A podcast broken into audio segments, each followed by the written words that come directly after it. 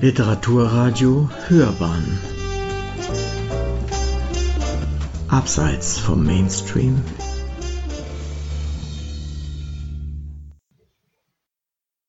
Post-Lockdown oder die weltweiten Ängste der Mittelschicht. Von Uwe Kulnig Die Aufgabe eines Wissenschaftlers ist es, sich ein Bild von der Wirklichkeit zu machen, um es dann der internationalen Wissenschaft zur Kritik zu stellen. Durch den Vorgang von Kritik und Selbstkorrektur entsteht Fortschritt.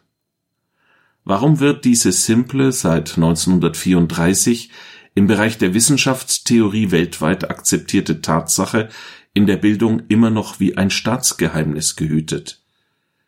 Wäre sie allgemeingut, könnte vieles einfacher sein und die Verschwörungserzähler hätten es unendlich schwerer. In China kam die Corona-Pandemie ans Licht der Welt. Ihre Wirte wurden mit viel Aufwand eingesperrt, doch sie kümmerte sich wenig darum und ging auf Wanderschaft um die Erde. Für diesen Text ist es nicht wichtig, ob es um die aktuelle Corona-Pandemie, SARS oder eine andere pandemische Epidemie geht.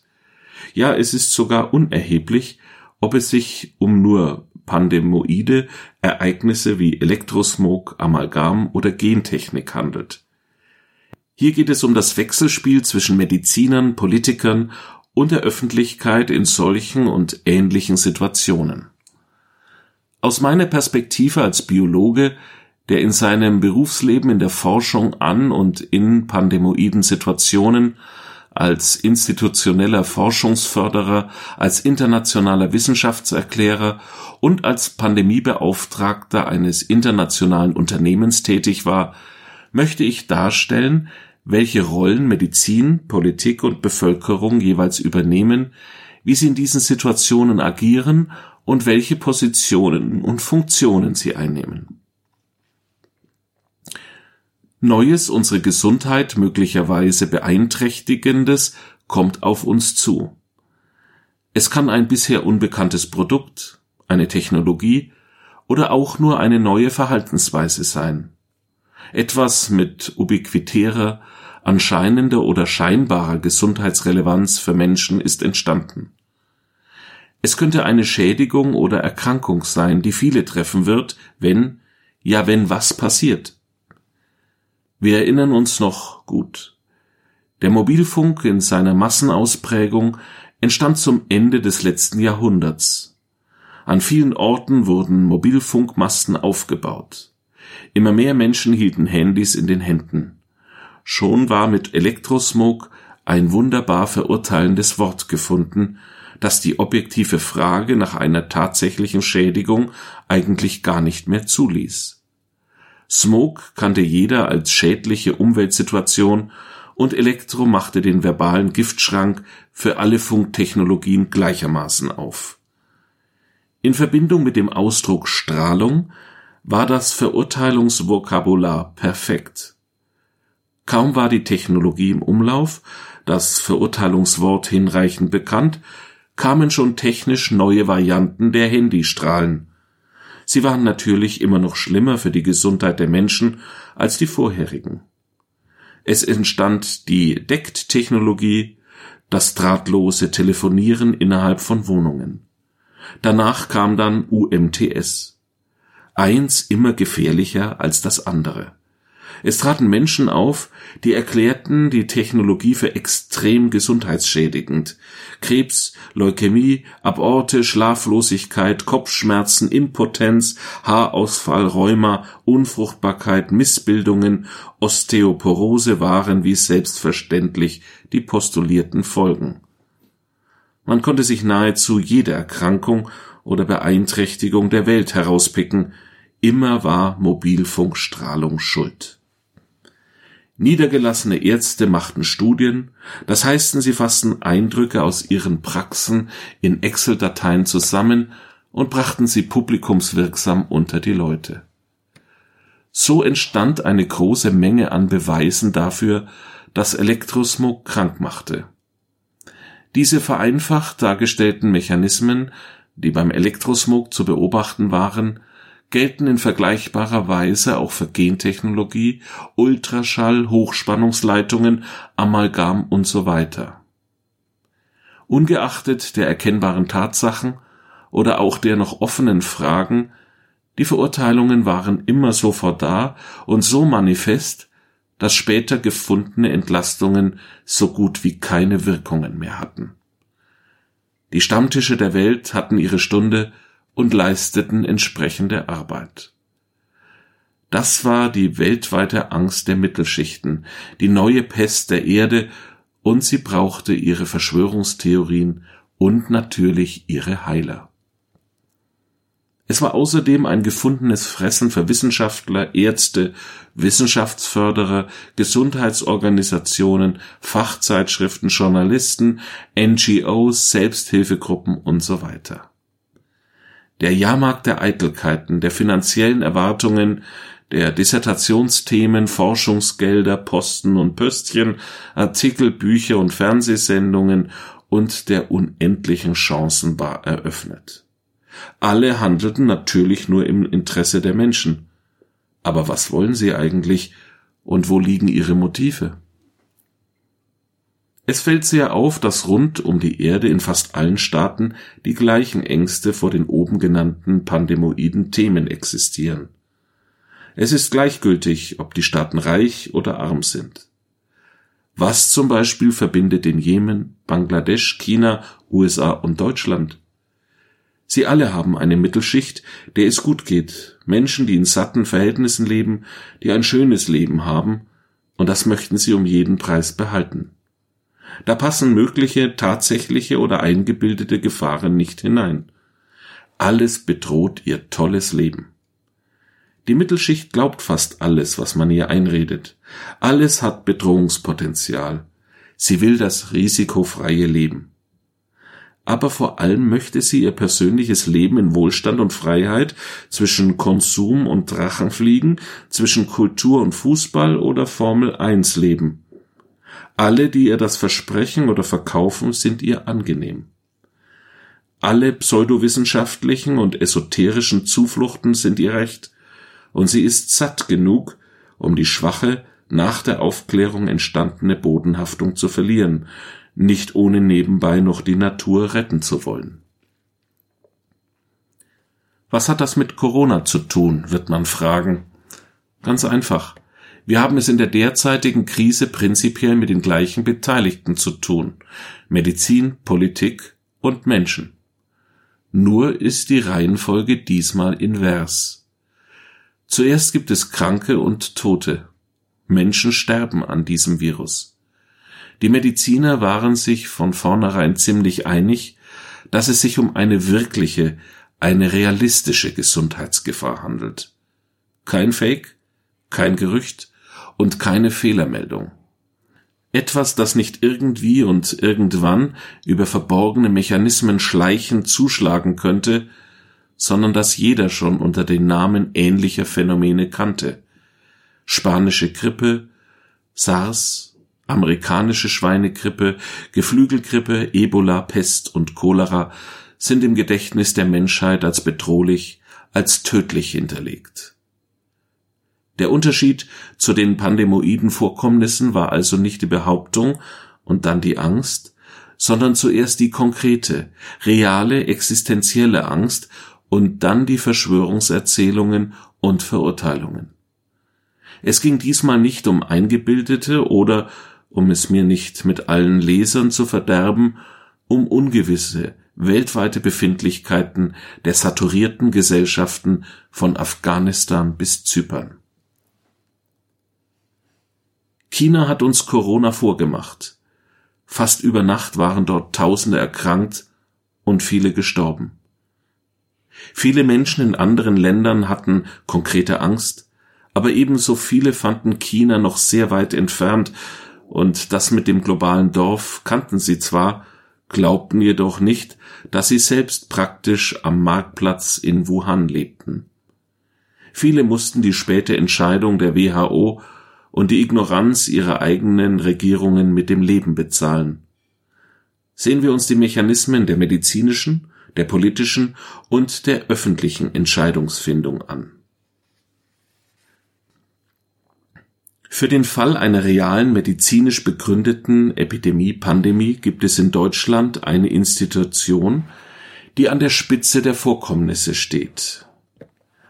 Das sehen die Pandemiepläne Deutschlands so vor. Das Robert Koch Institut hat einen Auftrag zur ungefragten Bearbeitung und Information. Außerdem fragt die Politik nach und bittet um Rat. Alles soweit völlig normal und richtig. Die verantwortliche Regierung sucht sich ihre vorher oder ad hoc festgelegten Ratgeber und handelt. Sie erweitert den Ratgeberkreis nach und nach um diejenigen Experten, die in der jeweiligen Phase gebraucht werden, in der sich die Pandemie befindet. Im Gegensatz zu den schon genannten pandemoiden Ereignissen wissen wir oder können es zumindest wissen, dass es sich bei der Infektion mit dem Coronavirus um eine ernste Erkrankung handelt. Es erzeugt eine üble virale Lungenentzündung Covid-19 mit, wie wir nach und nach entdeckten, vielen schlimmen Side Effects. Vor nicht allzu langer Zeit gab es mehrere ähnliche Erkrankungen in der Welt. Stichwort Ebola oder SARS. Das waren sehr ernste, noch lokale Bedrohungen mit zahlreichen Todesopfern. Aber wie würde es diesmal sein? Diese Frage stand also noch offen. Nachdem Corona von seiner Virtualität auf den Sendeplätzen im TV und Internet physisch direkt an die europäischen Frühstückstische gesprungen, ja durch das leichtfertige Verhalten vieler Menschen und Institutionen in verschiedenen Ländern regelrecht durch Europa gepeitscht wurde, war guter Rat teuer. Irgendjemand musste handeln, und seltsam, der sonst so viel geschmähte Staat sollte nun plötzlich seine Pflicht tun und die Bürger schützen. In manchen Ländern liefen die Politiker weg, duckten sich, leugneten jede Art der Gefahr oder Verantwortung, suchten Schuldige oder machten schnell mal Grenzen dicht. Nun denn, so ist das mit den Menschen. Aber dürfen Politiker so handeln? Bitte nicht vergessen, sie sind auch nur Menschen. Sie trifft so eine wahrscheinlich todbringende Pandemie genauso wie jeden anderen. Jedoch haben sie ein Amt übernommen und müssen versuchen, ihre Gemeinde, ihre Stadt, ihr Bundesland, ihr Land, aber auch sich selbst und ihre Familien zu schützen, und wenn das nicht geht, wenigstens alles zu unternehmen, um die Situation zu beherrschen und so zu gestalten, dass es in der Zeit nach der Pandemie noch etwas gibt, das man rebooten kann. Wie macht man das in Deutschland? Wie hat die Regierung das gemacht? Und wie macht sie es richtig? Es gab Pandemiepläne auf Kommunal-, Länder- und Bundesebene. Diese wurden das letzte Mal im Jahr 2017 aktualisiert. Aber wie ist es diesmal 2020? Die Frage war offen. Nein, tausend Fragen waren offen. Seltsam, eine vergleichbare Verleumdungsmaschinerie wie bei den pandemoiden Erscheinungsformen üblich, lief nicht an. Die sonst so attraktiven konkreten und theoretischen Verführungsformen der saturierten Gesellschaft griffen offenbar nicht. Es galt offenbar, das eigene schöne Leben zu retten und nicht in eingebildeten Gefahren zu schwelgen. Erinnern wir uns, in Wuhan trat die Corona-Erkrankung auf. Es dauerte nicht lange, da machte Chinas Staatsführung die Stadt dicht. Der Rest der Welt schaute noch von fern zu und hoffte, dass es dabei bleiben würde. Das war die Gemengelage, die WHO, die Regierungen, die betroffenen medizinischen Einrichtungen, die Medien und die Menschen traf. Corona hatte das Zeug, eine richtige Pandemie zu werden. Dann kam eine Information, und es war eine, wie sie später herausstellte, fatale Information an die Öffentlichkeit. Es trifft hauptsächlich alte Menschen. Sie wurde gleich zu Beginn durch diese einschränkende, fast zynisch anmutende Information, es träfe hauptsächlich nur Alte und Kranke, entschärft. Dadurch käme es fast zu einer Art Pandemie Light. Irgendwie erinnerte es an Katastrophenfilme, in denen nur bestimmte Teile der Menschen von einem geheimnisvollen Virus ausgerottet werden. Viele nicht zu dieser Opfergruppe gehörende Menschen atmeten kurz auf. Bei Elektrosmog und Co. entstanden an dieser Stelle sofort unendliche Horrorgeschichten, die über Jahrzehnte hinweg vielen Menschen Ansehen, Image und Geld bescherten. Es begann die Everlasting Time der Alleswisser, Scharlatane, Schwindler, Technologiefeinde, Verschwörungstheoretiker, Erfahrungsmediziner und so weiter, die übliche Bühne des weltweiten Gefahrensuchens und Beschwörens. Wir werden etwas später sehen, dass es auch bei uns diese Gesellschaftsschicht ist, deren Verhalten dieses Geschehen forciert. Die Corona-Pandemie jedoch ließ sie alle noch schweigen. Warum? Weil es sich, wie schon gesagt, bei der Corona-Pandemie nicht nur um ein vermutetes, sondern um ein reales Gesundheitsrisiko handelt, auch wenn noch nicht sicher war, wie gefährlich, tödlich oder irrelevant es für den Einzelnen ist. Risiko ist Eintrittswahrscheinlichkeit mal Schadenshöhe. Konzentrieren wir uns auf Deutschland. Nach einer kurzen Schockstarre begannen die vorbereiteten Pandemiepläne zu laufen. Die ersten Schritte waren die wichtigsten. Bisher waren die meisten Menschen verunsichert und suchten verlässliche und sichere Führung. Insbesondere die Experten waren nun gefragt. Die Gesellschaft erwartete Aufklärung, Hilfe, Entlastung von und Schutz vor der Pandemie. Natürlich auch, wenn nicht schon alles zu spät war, Heilung, ja Rettung und Hoffnung. Die nationalen Pandemiepläne basieren auf von der WHO erarbeiteten medizinischen Grundlagen und den daraus resultierenden lokalen Handlungsempfehlungen für Gesundheitssysteme und Katastropheneinrichtungen. Hieraus ergeben sich von vornherein schon sehr viele Maßnahmen, vor allem für das Gesundheitsministerium und die ihr direkt oder indirekt zugeordneten Behörden des Gesundheitssystems. Diese Empfehlungen sind grundsätzlicher Art. Vieles richtet sich nach der Art der Erkrankung, denn jede Pandemie ist in ihrer medizinischen Ausprägung anders. Genaueres geben die Pandemiepläne nicht her. Hier müssen nationale und internationale Mediziner und ihre Einrichtungen maßgeblich unterstützen. Unbekannt oder nur eingeschränkt bekannt sind häufig Herkunft des Erregers, der Erreger selbst, Infektionswege, Eintrittspforte des Erregers in den menschlichen Körper, Infektion, die Art der Infektion, Verlauf, Ausbreitungsart und Geschwindigkeit, Tier-zu-Mensch-Übertragung, Mensch-zu-Mensch-Übertragung, Krankheitsverlauf, Sekundärerkrankungen, Diagnose, Therapie, lokale Ausbreitung der Infektion, Mortalität und vieles andere mehr. Für die meisten dieser Punkte sind Mediziner des RKI sowie vergleichbare Institute aus allen Teilen der Welt die richtigen Ansprechpartner. Zusammen mit der fortschreitenden Ausbreitung im Land und über Landesgrenzen hinweg kommt auf die gewählten Volksvertreter immer mehr Verantwortung zu, es gilt, schnelle, richtige, machtvolle Entscheidungen zu treffen. Bevor wir die Beteiligten näher ansehen, greifen wir etwas voraus. Es hatte sich abgezeichnet, dass die Pandemie keine Pest- oder Ebola-Potenz besaß. Die voraussichtlich am meisten Betroffenen, ein schöner Euphemismus für wahrscheinlich Sterbende, sind die hochbetagten Menschen und Personen noch unspezifischer Risikogruppen. Es waren also relativ niedrige Mortalitätsraten zu erwarten. Von ernsthaften, teilweise sogar chronisch werdenden Sekundärerkrankungen ahnten zu dieser Zeit nur sehr wenige etwas. Dadurch ergaben sich zwei grundsätzliche Vorgehensoptionen für die führenden Politiker eines Staates. Nennen wir sie. A.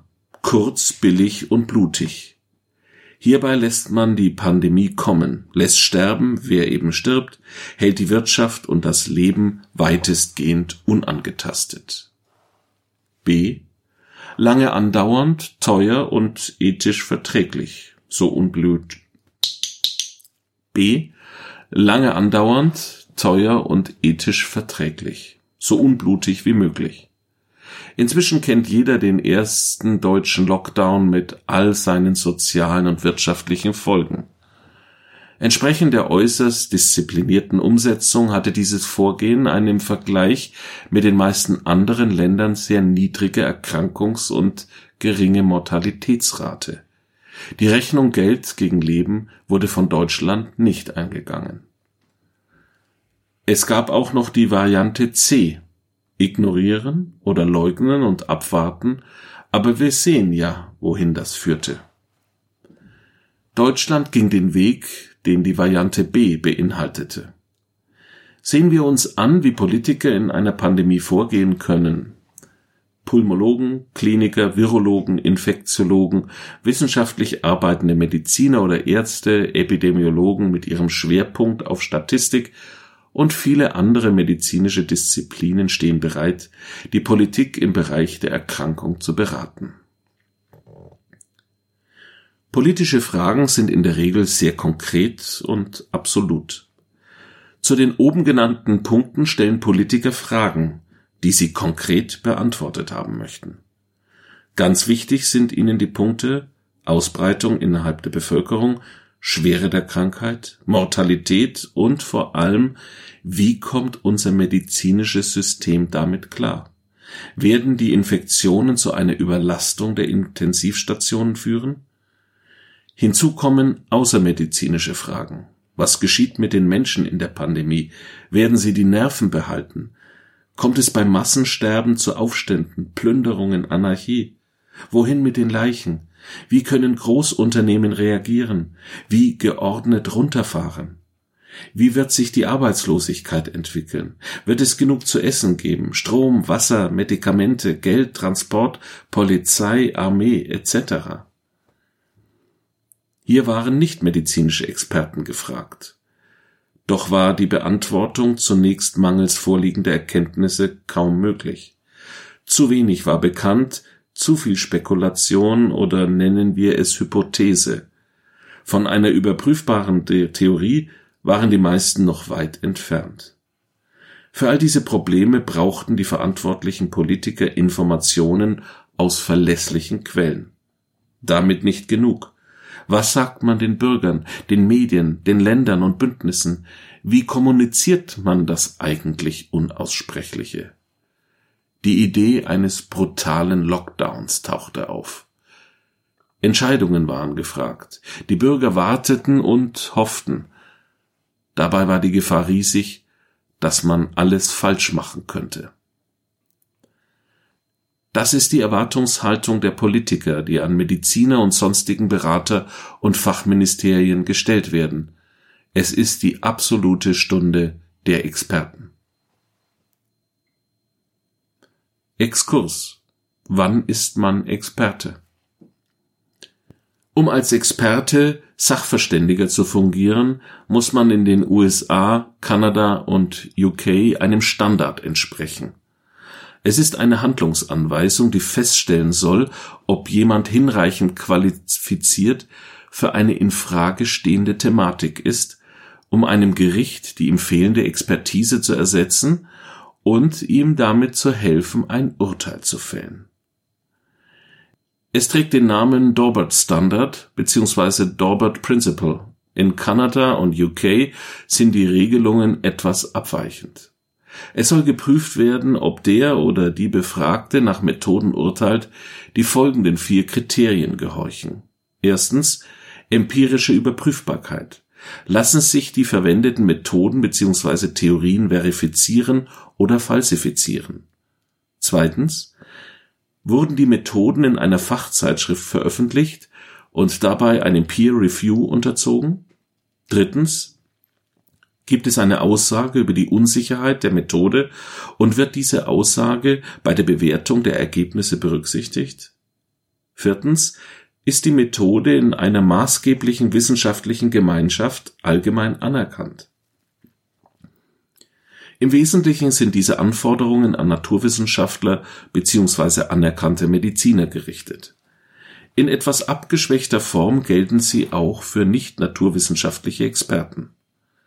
Leider haben wir in Europa, außer UK, meines Wissens nach nichts Vergleichbares.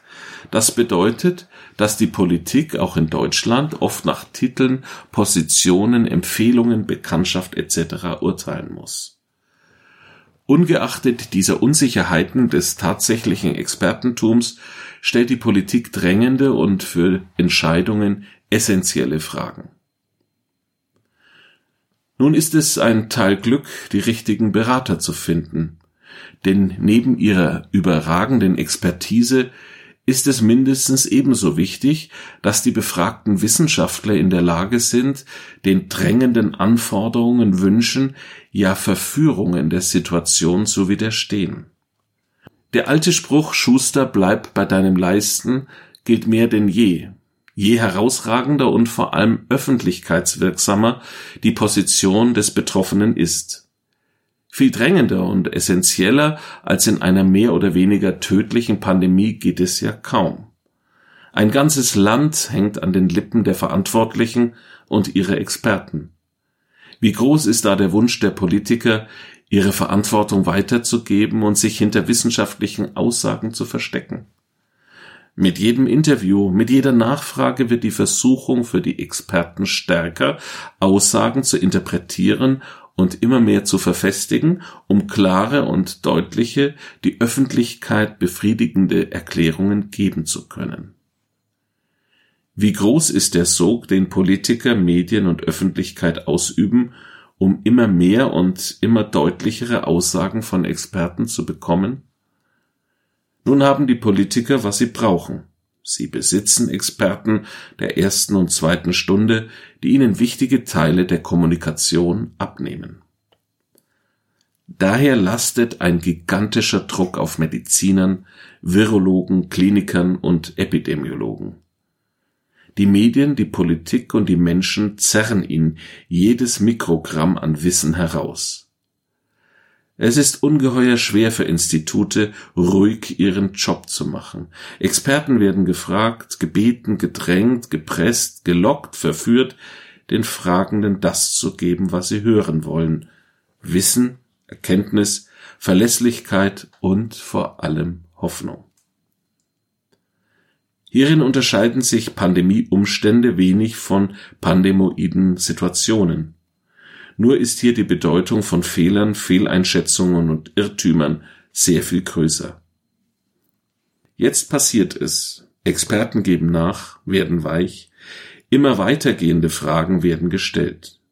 Sie werden immer omnipotenter gesehen und nach und nach fühlen sie sich auch so. Plötzlich reden Virologen über Epidemiologie, Kliniker über Virologie, Epidemiologen über Therapien, alle über wirtschaftliche, technische und soziale Aspekte der Krise. Die Fragenden differenzieren kaum noch zwischen den Disziplinen, die Talkshows der Republik schon gar nicht. Fachexperten der ersten Stunde werden weiter und weiter gefragt, ja fast gezwungen, auf Dinge zu antworten, die deutlich über ihr Fachgebiet hinausgehen. Das alles ist so verständlich, so menschlich, aber auch so falsch. Politiker suchen nach Wegen, die Krise zu bewältigen und hängen an den Aussagen der Wissenschaftler. Es ist für sie unbedingt wichtig, immer wieder darauf hinzuweisen, dass sie nur wissenschaftliche Erkenntnisse ihres Bereichs liefern können, soweit sie über solche verfügen. Die Entscheidungen dürfen nur von Seiten der Politik kommen. Dies ist ein Kernsatz jeder Pandemie, so simpel erscheint. Spätestens nach den ersten Entscheidungen kommen die Populisten, die keine wirkliche Rolle im Entscheidungsprozess spielen, aber die von den Medien gefragt werden, weil sich die wirklichen Fachexperten hoffentlich nicht mehr zu weiteren Einlassungen drängen lassen. Oft mit wohlklingenden Namen und Titeln stehen sie den Medien, Gruppen, Regionalpolitikern Rede und Antwort. Sie generieren wohlfeil die Antworten, die in der Regel weitergehen als die der verantwortlichen Personen. Es reden die hier vermeintlich Übergangenen, offiziell nicht Gefragten. Sie werden zu Universalgelehrten. Und wie sie reden, ohne Verantwortung zu haben, analysieren, kritisieren, medisieren und verurteilen sie. Sie produzieren Meinung auch in Feldern, die noch nicht einmal zu ihren Randkompetenzen gehören. Jetzt endlich sind wir auch wieder vollständig im Feld der pandemoiden Ereignisse angekommen. Dort funktioniert es genauso Jahre und Jahrzehnte lang. Jetzt gilt es, sich die lukrativen Posten im Kommunikationsbereich zu sichern. Es werden Andockpositionen gesucht. In Fällen pandemoide Effekte kostet es ungünstigenfalls nur Geld, Chancen, den Verlust von Technologievorsprüngen oder internationale Vorteile. Ganz anders bei der Corona-Pandemie. Draußen tobt die Pandemie weiter, nur nicht mehr so laut. Das Sterben im eigenen Land ist leiser geworden und hat sich von den Menschen entfernt. Horrorszenarien wie die Triage scheinen Geschichte. Sie klingen nur noch wie böses Rauschen aus südeuropäischen Ländern, den USA oder Brasilien. In einigen Ländern sterben täglich noch Tausende, aber an uns ist der Kelch noch einmal vorübergegangen. Oder scheint es nur so? Wie auch immer. Kaum ist die größte Gefahr vorbei, schon kommen sie hervor, alle aus pandemoiden Ereignissen oben bekannte Akteure als hätten sie nur darauf gewartet, endlich ihre lang gehegten Überzeugungen, Vorwürfe, Beschuldigungen, Ahnungen, Weltuntergangs- und Verschwörungsszenarien erneut unter das wieder gern zuhörende Volk zu bringen.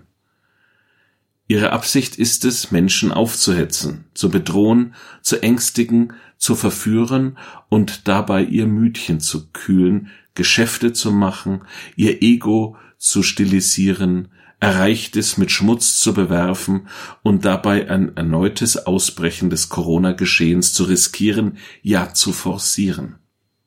Sie setzen sich zum Stimmenfang auf denselben Rasen, auf dem kritische Menschen nach den näheren Umständen des Geschehenen fragen.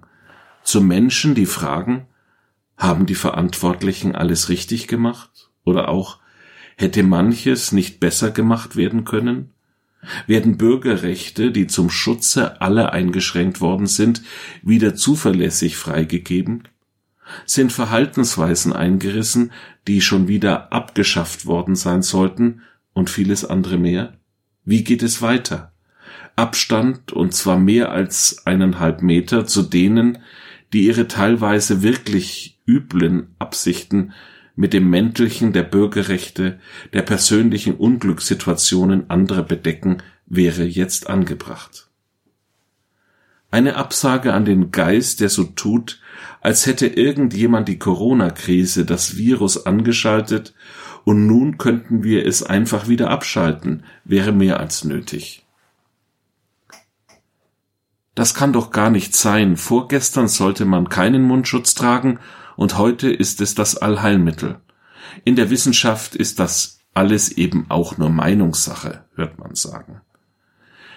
Wie auch bei pandemoiden Erscheinungen folgt eine heftige, noch unspezifische Abwehrreaktion eines kleineren Teils der Gesellschaft. Allerdings gibt es doch einen Unterschied. Die Anzahl der Experten ist noch nicht unendlich groß.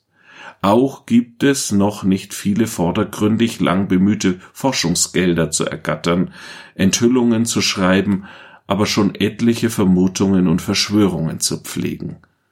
Krude Inhalte werden einfach angehängt. Hier einige Beispiele. Ein Impfstoff wird von der Regierung zurückgehalten, das Virus kann durch chinesische Produkte übertragen werden. Bill Gates will die Menschheit zwangsimpfen, das Virus ist ein missglückter US-China-Militärversuch. Das Virus ist eine Biowaffe. Es gibt Spekulationen, dass 5G-Strahlung das Virus im Körper aktiviert. Eine weitere Erzählung besagt, dass das Virus absichtlich verbreitet wurde, um die Folgen von 5G zu vertuschen. In der schlimmen Erzählung sind sowohl 5G als auch das Virus Teil eines größeren Plans, um die Erdbevölkerung zu dezimieren. Ob unsinnig, dumm oder verrückt, völlig willkürlich werden Themen aus Vor-Corona-Zeiten wiederbelebt oder neu erfunden. Auf einmal erscheint 5G-Technologie, ist Verbreiter, Erzeuger der Coronaviren und schon geht es zum lustigen Verbrennen von Basisstationen. Ob dort, wo sie verbrannt werden, 5G existiert oder nicht. Es ist alles genau wie vor 30 Jahren beim Beginn der Elektrosmog-Pandemie, die bis heute anhält und nun endlich wieder stärker befeuert werden kann. Beinahe alles ist so unglaublich wie die Behauptung, dass bei Umstellung auf die Sommerzeit die Sonne wartet, bis die Erde sich eine Stunde weitergedreht hat. Aber viele Menschen glauben ja auch an eine hohle Erde. Wie kommt es nun zu diesen Phänomenen, die mit Logik und Tatsachen, Fakten also nichts zu tun haben? Es gibt drei grundsätzliche Verständnisdefizite, denen Politiker und die nicht naturwissenschaftlich orientierte Allgemeinbevölkerung, ja selbst etliche Ärzte fast hilflos ausgesetzt sind. Erstens Missverständnis. Es existiert eine Kluft zwischen Ärzten und naturwissenschaftlich arbeitenden Medizinern. Dies äußert sich häufig in einem eingeschränkten Vorgehen, mangelhaften Analysen und schwachen oder falschen Schlussfolgerungen. Dennoch, Menschen glauben ihrem Doktor fast alles. Zweitens Überschätzung. Menschen bewerten Naturwissenschaften als Genie oder Freakwissen und weniger als vorläufigen Wissensstand an der vordersten Grenze der Erkenntnis. Das Resultat? Sie verstehen jede Hypothese, Theorie als absolut und unveränderbar. Das fällt uns bei jeder Problematik, also auch bei einer Pandemie mit sich schnell und häufig verändernden Kenntnissen über Erreger, Ansteckung, Mortalität etc. böse auf die Füße und erschüttert den Glauben an die Wissenschaft nachhaltig. Drittens Unverständnis. Bezogen auf die gesamte Bevölkerung weiß so gut wie niemand, wie Naturwissenschaft funktioniert, was sie kann und vor allem was sie nicht kann und auch gar nicht versucht bzw. nicht will. Das Resultat völlige oder partielle Unkenntnis und sich verändernde Aussagen werden als Schwäche, Beliebigkeit und völlige Unzuverlässigkeit der Wissenschaft interpretiert man misstraut ihr. Nun hilft es wenig, den Punkt 3 anzuführen, wenn er nicht näher erklärt wird. Die Kids lernen in der Schule normalerweise Physik oder Chemie, aber über deren wissenschaftliche Basics lernen sie so wie gut wie nichts. Wenn es anders wäre, könnten sie verstehen, wie naturwissenschaftliche Erkenntnisse funktionieren. Sie würden verstehen, wodurch sie sich von Geisteswissenschaften unterscheiden und wie evidenzbasierte medizinische Erkenntnisse zustande kommen. Wer grundlegende Erkenntnistheorie in der Schule lernt, erkennt, dass eine Theorie so lange Bestand haben muss, bis nachgewiesen ist, dass sie nicht zutrifft. Von einem Beweis auszugehen, ist nicht richtig. Heißt das, wir wissen überhaupt nicht sicher? Durchaus nicht. Bei vielen Erscheinungen unseres Lebens, die wir tagtäglich erfahren, können wir davon ausgehen, dass wir uns auf sie verlassen können.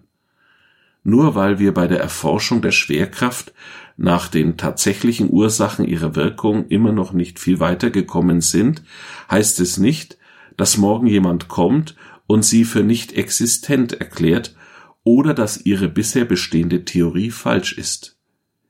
Wir wissen es nur nicht so sicher, wie wir die Lottozahlen der letzten Ziehung kennen. Überprüfungen können eine Theorie widerlegen. Sie können sie falsifizieren, aber nicht als wahr verifizieren. Sie können also eine unter naturwissenschaftlichen Rahmenbedingungen aufgestellte Theorie zwar möglicherweise falsch, nie aber als wahr erweisen. Allerdings gilt das nicht für alle möglichen Theorien. Die Theorie, dass Donald Trump als Prophet im neuen Glauben, der QAnon, mittels seiner Schreibfehler auf Twitter verborgene Nachrichten von Gott sendet, ist nur krude und hat mit der Art Theorien, die aus der Wissenschaft kommen, nichts zu tun. Das ist schon deshalb so, weil die Naturwissenschaft den Teil mit Gott und seinen Nachrichten wissenschaftlich nicht überprüfen kann.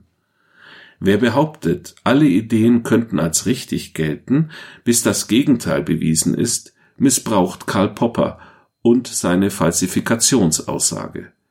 Theorien müssen überprüfbar sein, sonst sind es keine wissenschaftlichen Theorien, sondern nur Ideen. Im Alltag müssen wir nicht ununterbrochen die Falsifikation einer Annahme versuchen, es reicht meistens aus, eine Haltung einzunehmen, die kritisch ist, eine skeptische Haltung, die sich kritische Überprüfungen des Behaupteten zunutze macht.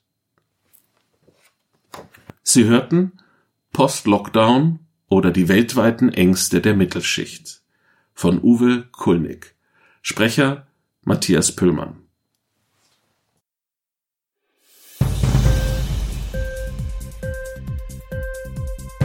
Hat dir die Sendung gefallen? Literatur pur, ja, das sind wir. Natürlich auch als Podcast. Hier kannst du unsere Podcasts hören. Anchor, Spotify, Apple Podcasts, iTunes, Google Podcasts, radio.de und viele andere mehr.